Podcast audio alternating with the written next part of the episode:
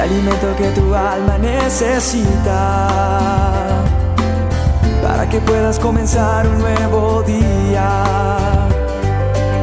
Es el momento de abrir nuestra mente y corazón para que juntos comencemos a vivir en bendición, en oración y en victoria me levanto hoy con reflexión, meditación, con la palabra del Señor.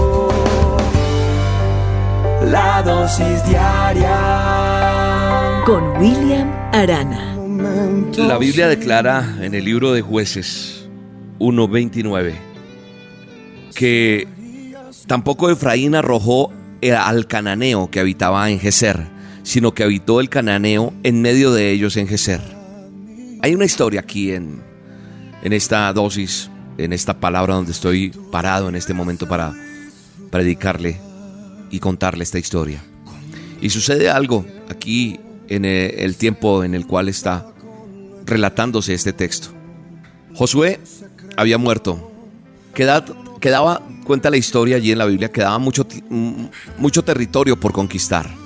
Las tribus de Israel debían completar lo que Josué había comenzado en el paso del Jordán en forma milagrosa, habían visto. Pero Dios había dado órdenes y Dios había dado, dado órdenes precisas, tan precisas que tenían que ser obedecidas, dice la palabra de Dios. Y a la tierra que iban a entrar los israelitas en ese momento eran tierras que pertenecían a la promesa que Dios había dado a su pueblo.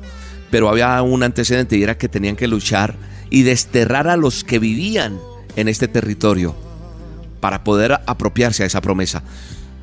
No era complicado de entender las instrucciones que Dios había dado. Debían entrar, echar fuera al cananeo, dice la Biblia, sin consideraciones, sin trueques, pero hay algo que cuenta el libro de jueces y de ahí en adelante en la palabra de Dios. Dice que el pueblo de Moisés no lo hizo, sino que miró otras opciones. Dijo, ah, esto no es tan peligroso. Volvámonos amigos de ellos, le sacamos juguito a ellos, los ponemos a trabajar aquí, hacemos esto. Empezaron a planear. Y esto fue desobediencia. Y esta desobediencia trajo consecuencias. Al leer esto y no detenerme tanto por una dosis diaria, yo le invito a que lo lea, a que busque la palabra y que Dios le hable.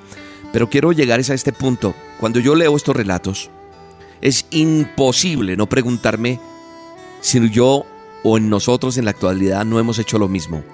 De pronto hay actitudes en nuestra vida que Dios nos ha pedido que desechemos y aún persisten en nosotros.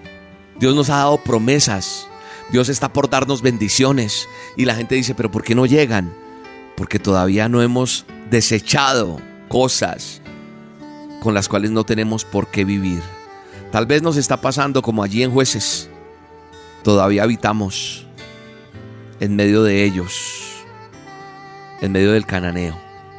Y entonces, tal vez existan pecados que tal vez no han sido también confrontados, no han sido resistidos con, con la firmeza hasta hacerlos sacar de nosotros, de nuestro andar, de nuestra relación con Dios. Y entonces cuando dejamos que el enemigo habite con nosotros, bajo la excusa de pronto, ay, yo lo voy a sacar provecho a esto un momentico y ya, seguimos ahí las indicaciones más personales que las que Dios nos ha dado para vivir en libertad. ¿Sabe una cosa? Terminamos siendo esclavos. Y Dios no quiere que nosotros seamos esclavos. Dios no quiere que nosotros estemos apartados de lo que Él tiene y el propósito que Él tiene. No, no podemos pensar que nuestras ideas, que lo que yo creo va a ser mejor que lo que Dios tiene para mí. No podemos creer que mi acto de rebeldía va a pasar de agache, no. Todo lo que yo haga, todo lo que sea en desobediencia a Dios, va a tener una consecuencia. Y sabe una cosa, hay consecuencias que la gracia de Dios no va a poder evitar. La mejor manera de proceder, escucha este consejo, es hacer caso a las indicaciones que Dios te ha puesto. William, pero es que no sé cuáles. Basta ya. Allá dentro de tu corazón sabes qué tienes que hacer. Tú sabes que está mal. Desecha eso que no le agrada a Dios. Pelea y extermina aquello que Él ha dicho que es nocivo. Solo hay un camino para la obediencia, no son dos caminos, solo uno. No hay atajos, no. Debemos hacer las cosas de la manera que Dios quiere que las hagamos. Y sabes, te tengo una buena noticia. Es que Dios te va a respaldar si perseveras. Él va a estar contigo. Él te entregará armas espirituales y va a enviar huéspedes, huestes a pelear con nosotros. Va a enviar sus ángeles a luchar. Dios, gracias. Ayúdanos a ser leales a ti. Ayúdanos a obedecerte. Ayúdanos a entenderte. Ayúdanos a no desfallecer.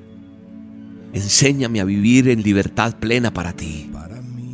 Enséñame a conquistar las promesas para enseñorearme de lo vil, de lo pecaminoso.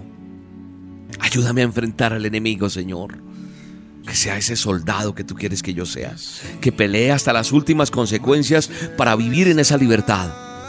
El enemigo no tiene lugar en tu vida, porque tú eres comprado o comprada con la sangre de Cristo. Saldrás en victoria.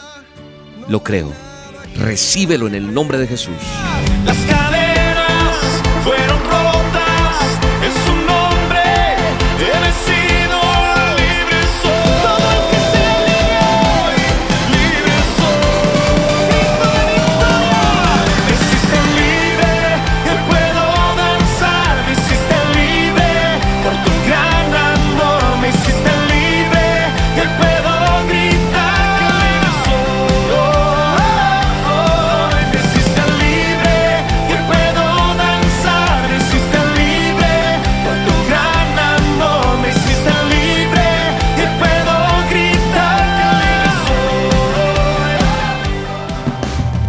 La dosis diaria con William Arana, tu alimento para el alma.